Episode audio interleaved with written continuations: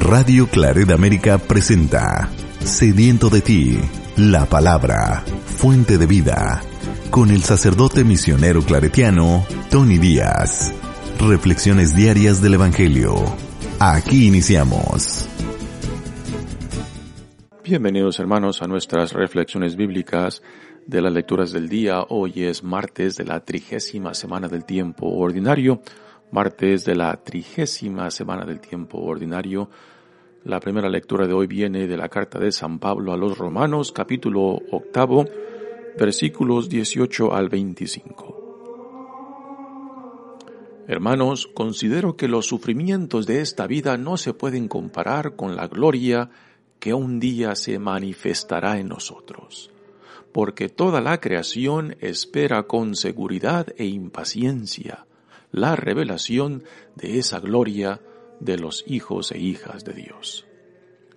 La creación está ahora sometida al desorden, no por su querer, sino por voluntad de aquel que la sometió, para dan, pero dándole al mismo tiempo esta esperanza que también ella misma va a ser liberada de la esclavitud de la corrupción, para compartir la gloriosa libertad de los hijos e hijas de Dios.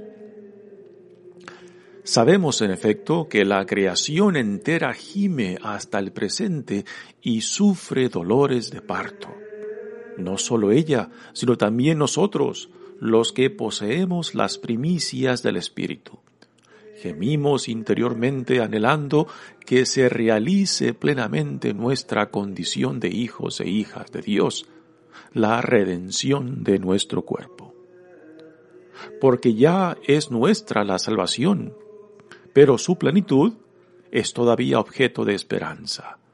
Esperar lo que ya se posee no es tener esperanza, porque ¿cómo se puede esperar lo que ya se posee? En cambio, si esperamos algo que todavía no poseemos, tenemos que esperarlo con paciencia. Palabra de Dios. El salmo responsorial es el salmo 125 y el responsorio es, grandes cosas ha hecho por nosotros, Señor. Grandes cosas has hecho por nosotros, Señor. Cuando el Señor nos hizo volver del cautiverio, creíamos soñar.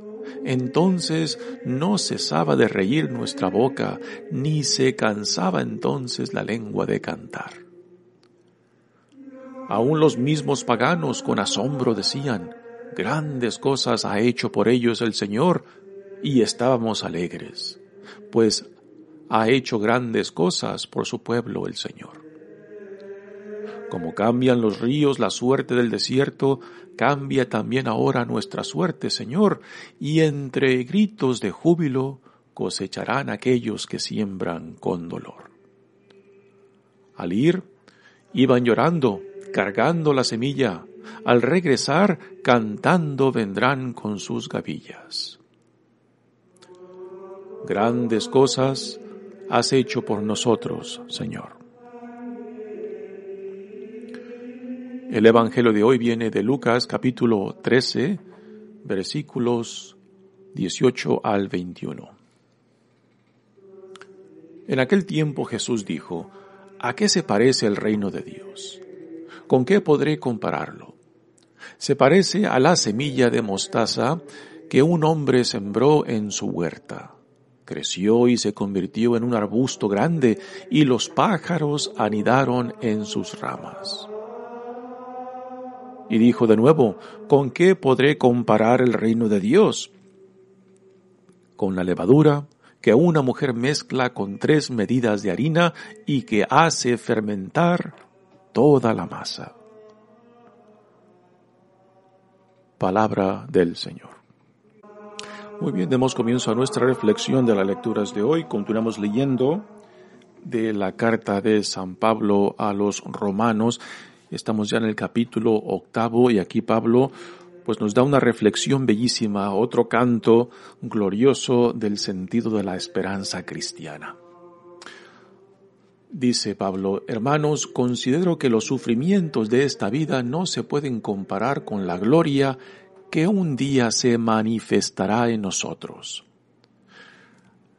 Pablo describe su propia experiencia de, digamos, la pasión, su pasión por el Evangelio y por Cristo que las consecuencias de su fidelidad y entrega al llamado que Dios le ha hecho en Jesucristo, pues le ha traído em, sufrimientos. Pero Pablo nunca se ve como una víctima, sino que todo lo que él sufre lo ve en relación a la pasión de Cristo, como en cierta manera uniéndose a él también con la esperanza de que comparta en la gloria de Dios.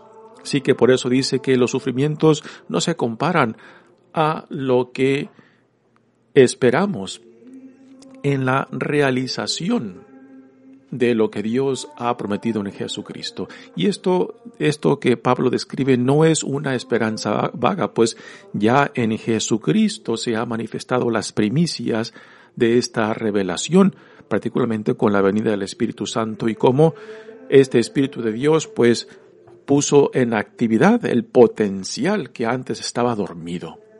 Y Pablo, él mismo ha experimentado esta transformación por medio del Espíritu Santo, que antes que era, que era un perseguidor de la iglesia, antes que él arrestaba y encarcelaba a los cristianos y ahora pues está al servicio de este evangelio, al servicio de Cristo.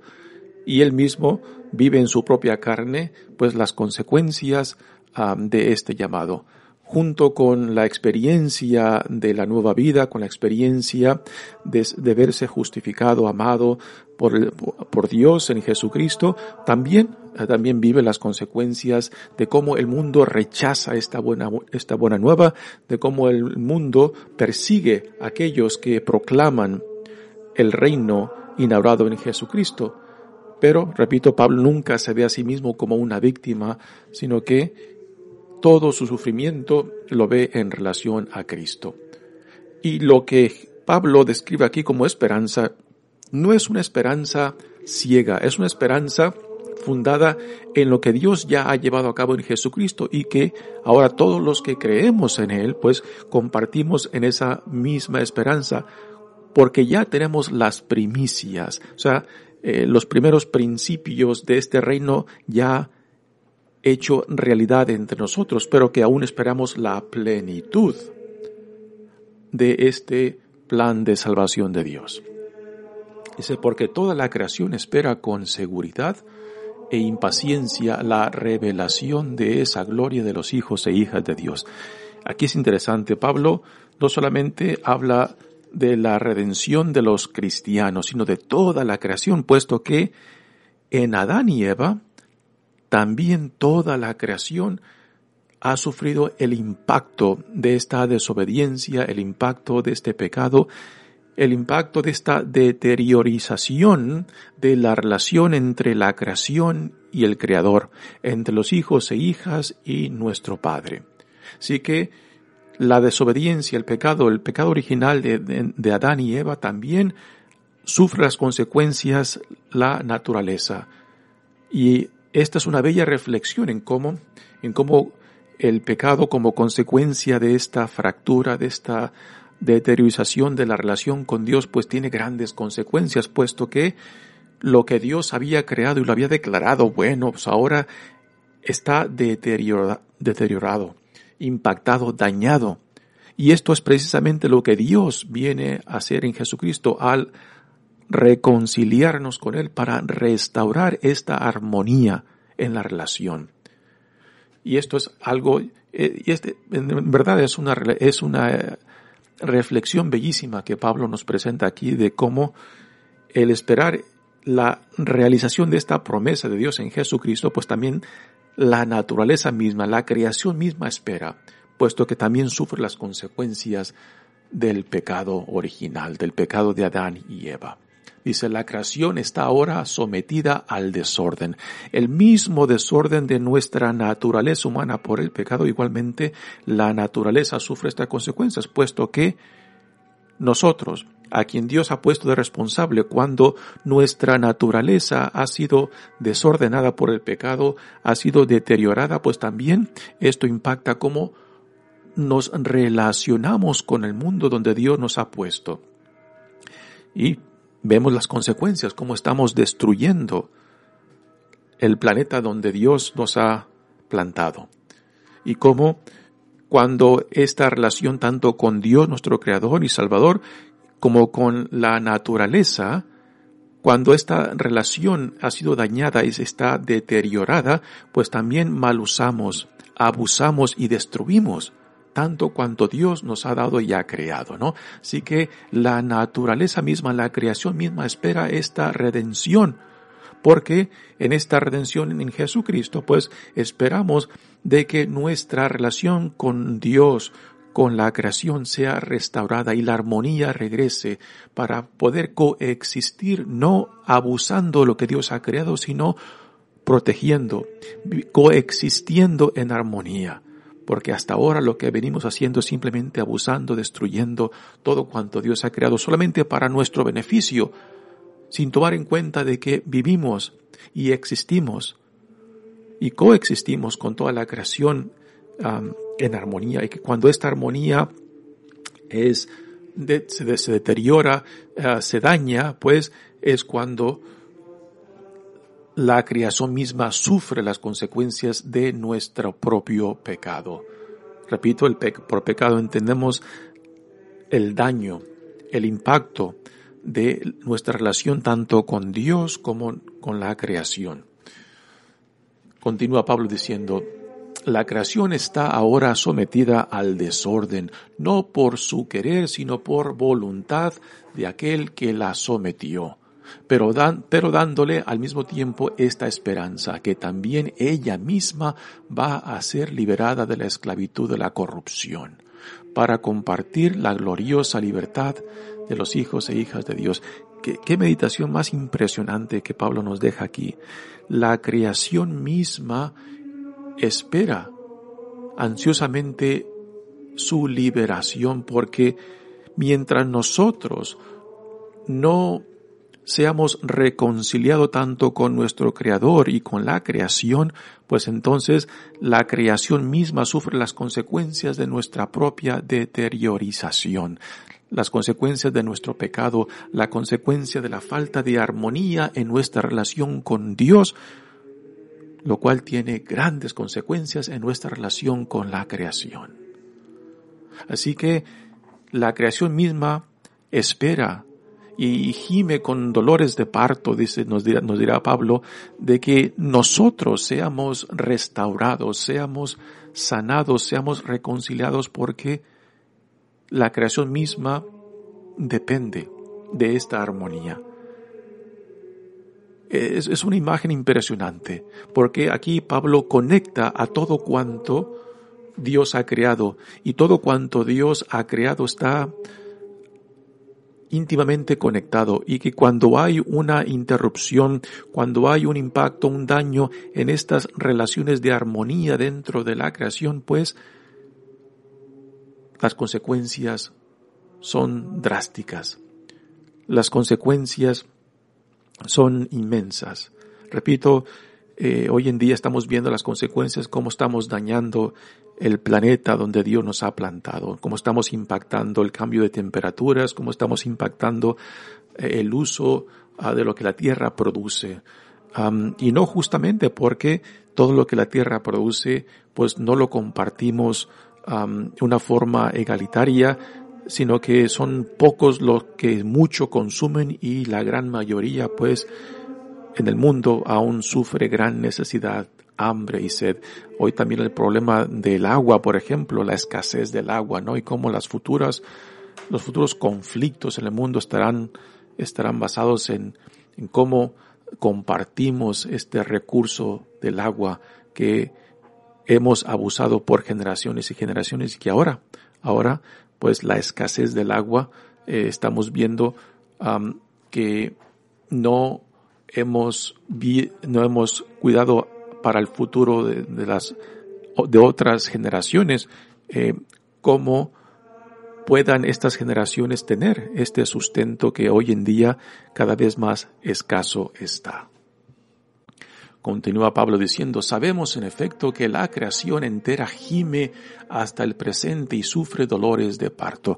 Nuevamente es una imagen impactante eh, de una mujer en parto, los dolores de parto, em, y que la creación misma gime con estos dolores, esperando que nosotros, que Dios nos ha puesto de responsables de custodiar el mundo donde Dios nos ha plantado, ¿no? De cuidar y proteger, espera nuestra reconciliación y sanación y restauración para que cuidemos mejor, para que protejamos mejor.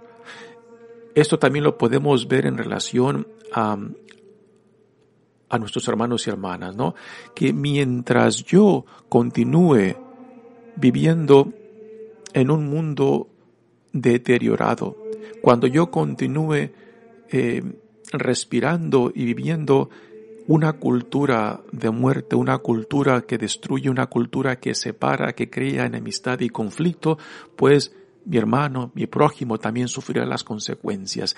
Que mi reconciliación, que mi restauración impacta, tiene grande influencia después en mis relaciones con otros. Que el dolor de otros también depende de mí, de la forma en que yo viva, no solamente en relación con Dios, también en relación con otros y en relación con la creación misma. Dice, y no solo ella, sino también nosotros, los que poseemos las primicias del Espíritu. Así que con la venida del Espíritu Santo ya a la iglesia se le ha dado las primicias de este Espíritu, pero son solamente las primicias. Aún esperamos la plenitud de la realización de este plan de salvación de Dios. Gemimos interiormente anhelando que se realice plenamente nuestra condición de hijas e hijos de Dios, la redención de nuestro cuerpo. Y por nuestro cuerpo, Pablo no quiere decir que el cuerpo, lo material, es algo malo, no, sino que a causa del pecado que heredamos de Adán y Eva, pues el, el, pecado, la ley del pecado se ha implantado en nuestro cuerpo que lucha constantemente contra lo que el Espíritu, contra lo que Dios quiere llevar a cabo en nosotros. Aquí esto eh, nos recuerda al conflicto interno que Pablo nos describió antes de que ya sea la razón, la conciencia o el Espíritu de Dios me dice a lo que soy llamado, lo que tengo que hacer, pero también reconozco que hay en mí una debilidad, esta la ley del pecado que me hace hacer lo contrario a lo que yo sé que tengo que hacer, ¿no? Y este conflicto, Pablo dice, solamente Cristo lo puede, lo puede ah, ah, solucionar.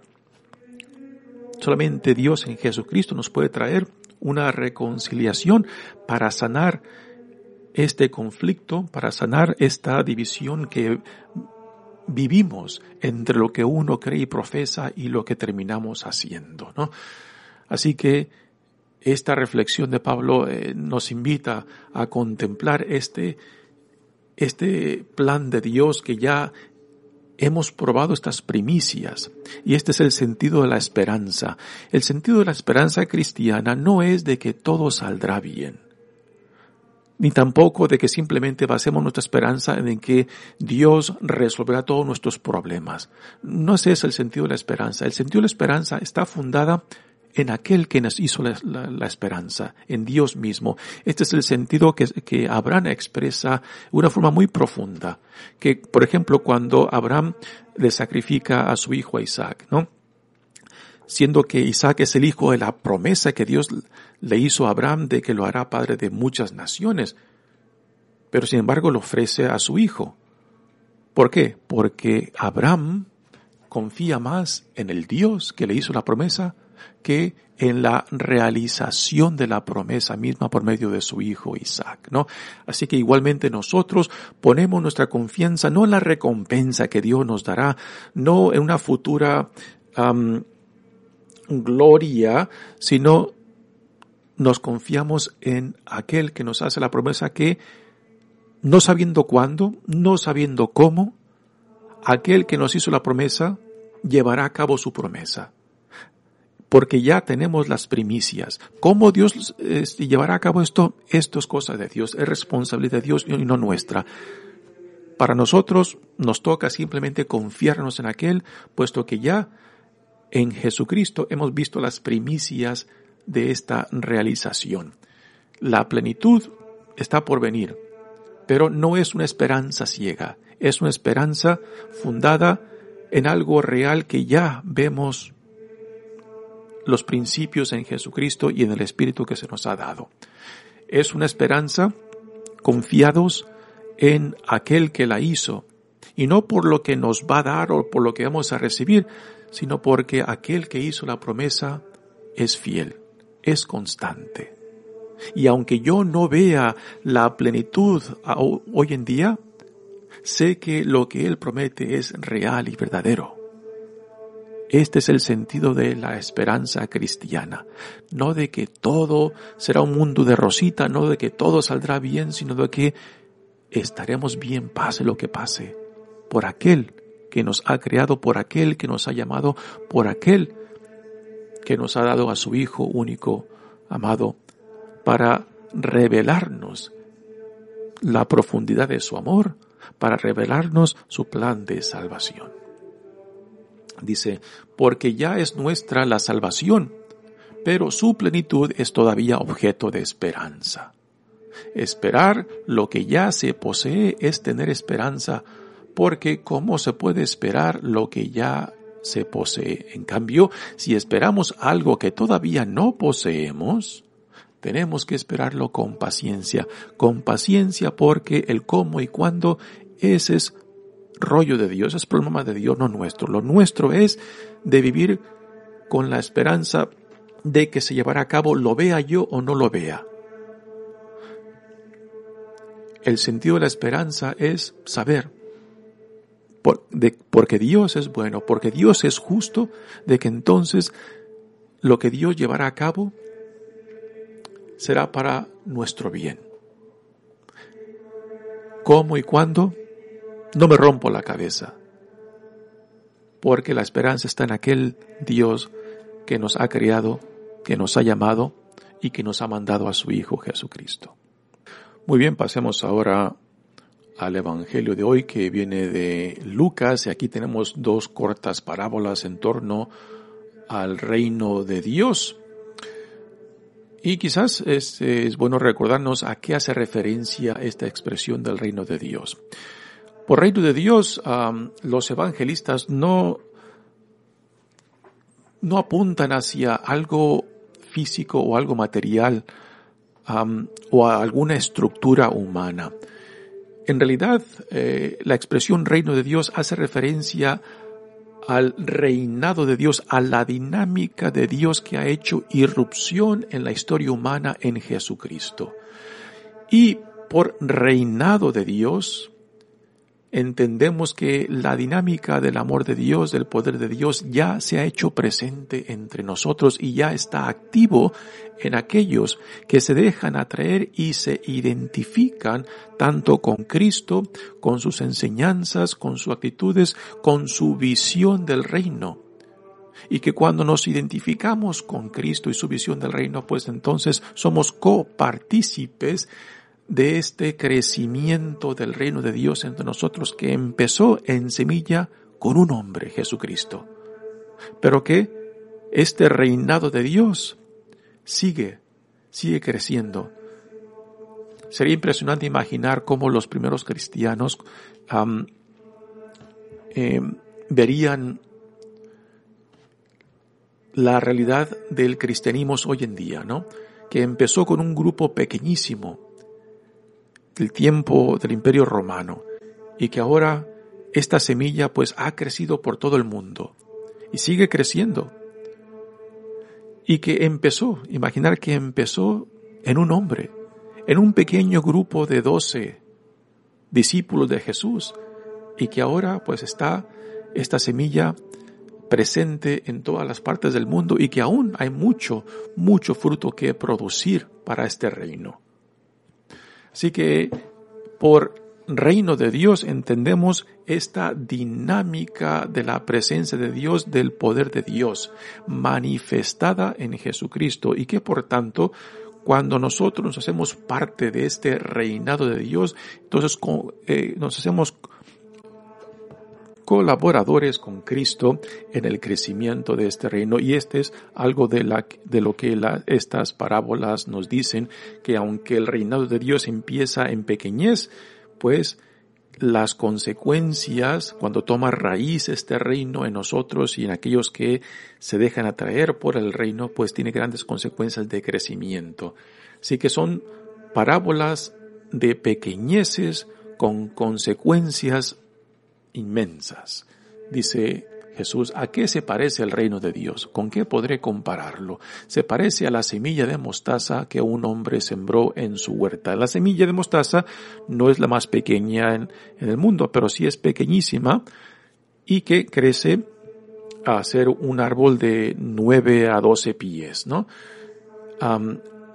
así que aquí Jesús en esta parábola está haciendo la, comparación de cómo una semilla tan pequeña lleva dentro el potencial de crecimiento a tal punto que en este árbol pequeño, en este arbusto grande, pues tiene la capacidad de recibir a pájaros para que aniden entre, entre este árbol, este arbusto. ¿Y a quiénes representan estos pájaros? Pues representan aquellos que se dejan atraer por el reino, nosotros, ¿no? Y todos aquellos de buena voluntad que buscan, buscan la hermandad y la solidaridad con toda la creación. Dice Jesús en esta parábola, creció y se convirtió en un arbusto grande y los pájaros anidaron en sus ramas. Así que esta parábola sencilla nos dice que el reino, aunque tiene principios pequeños, lleva por dentro un gran potencial de crecimiento que hoy en día lo estamos viviendo, considerando cómo empezó este reinado de Dios en un hombre Jesucristo, en un pequeño grupo en torno a él, doce discípulos. Y ahora ah, vemos pues las consecuencias de este crecimiento. Ahora nos da Jesús otra parábola diciendo, y dijo de nuevo, ¿con qué podré comparar el reino de Dios? Con la levadura de una mujer que una mujer mezcla con tres medidas de harina. Tres medidas de harina es una cantidad grande. Nos dicen los comentaristas que estas tres medidas de harina sería suficiente como para 150 personas, ¿no? Y una pequeña cantidad de levadura tiene el potencial de fermentar esta gran cantidad de masa de harina, ¿no? Ahora, la levadura en, en la escritura tiene también una connotación negativa, porque es algo que fermenta, pues es visto como una impureza. Ah, por eso Jesús en varias, también varias partes de los evangelios utiliza la levadura como un ejemplo que corrompe en una forma negativa. Pero aquí está siendo utilizada la levadura en una forma positiva, de que así como la levadura siendo poca, cuando se mezcla con la masa, tiene la capacidad de fermentar una gran cantidad de masa. Esto para nosotros eh, debe de ser un recordatorio muy importante, puesto que así como la levadura se mezcla con la masa, eh, la masa representa el mundo y aunque el, el reino añadido a esta masa que representa el mundo después tiene la gran capacidad de fermentar, de impactar toda la masa. Para nosotros, ciudadanos de este reino, colaboradores con Cristo del reino, pues entonces somos llamados para estar también presente en el mundo, siendo instrumentos de Dios, no dejarnos consumir con el mundo, sino al ser instrumentos de Dios, pues ser luz para el mundo también, puesto que Jesús es la luz, la luz de Dios. La levadura debe de ser un gran recordatorio para nosotros de que tenemos que estar insertados plenamente donde Dios nos pone, para que ahí seamos la levadura que, fue, que pueda influenciar no solamente mi vida, las vidas de otros, la familia, la sociedad, la nación, ¿no? No para andar pegándoles con la Biblia en la cabeza a todo otro mundo, no para crear conflictos, sino para dar un testimonio de quién dice Dios que somos y la vida a la cual somos llamados, ¿no? Esta es nuestra responsabilidad, no crear divisiones, no crear conflictos. Es obvio que la fidelidad tanto a Dios como a Cristo como al Evangelio produce conflictos. Pero no vamos en busca del conflicto por el conflicto o para crear divisiones vamos dando un testimonio de la vida a la cual Dios nos ha llamado en Jesucristo para crear puentes, para crear unión, para crear colaboración, para crear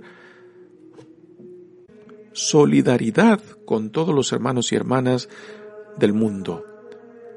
Pero tampoco hemos de cerrar los ojos y pensar de que el mundo nos va a amar. No, ya tenemos el ejemplo de Jesucristo y de un San Pablo, ¿no?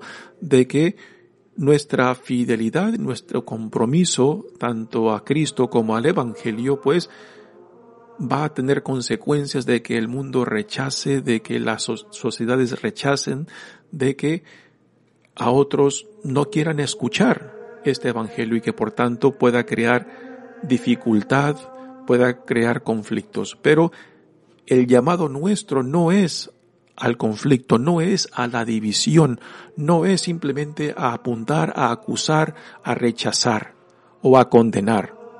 La misión nuestra es de dar un testimonio claro y evidente de lo que Dios ha hecho en Jesucristo, de lo que Dios ha hecho en nuestras vidas y que queremos compartir con otros. Esta es, este es nuestro llamado, esta es nuestra responsabilidad. Mi nombre es Padre Tony Díaz, misionero claretiano. Que Dios los bendiga. Radio Claret América presentó Sediento de ti, la palabra. Fuente de vida. Sus comentarios son importantes. Contáctenos en radioclaredamerica.gmail.com